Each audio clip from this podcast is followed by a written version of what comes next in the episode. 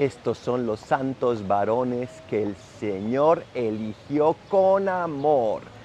Santiago y Felipe, estos apóstoles que el Señor llamó, de los cuales tal vez no conocemos tanto, y sin embargo fueron tan apóstoles como los apóstoles más famosos, como Juan y Pedro, porque el ser apóstol significa el haber sido enviado con amor y por amor por parte de Cristo, y estoy seguro, también lo está haciendo contigo.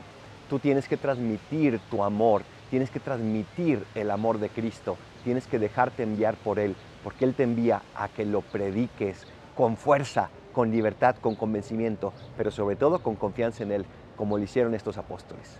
Soy el Paradolfo, recen por mí, yo rezo por ustedes. Bendiciones.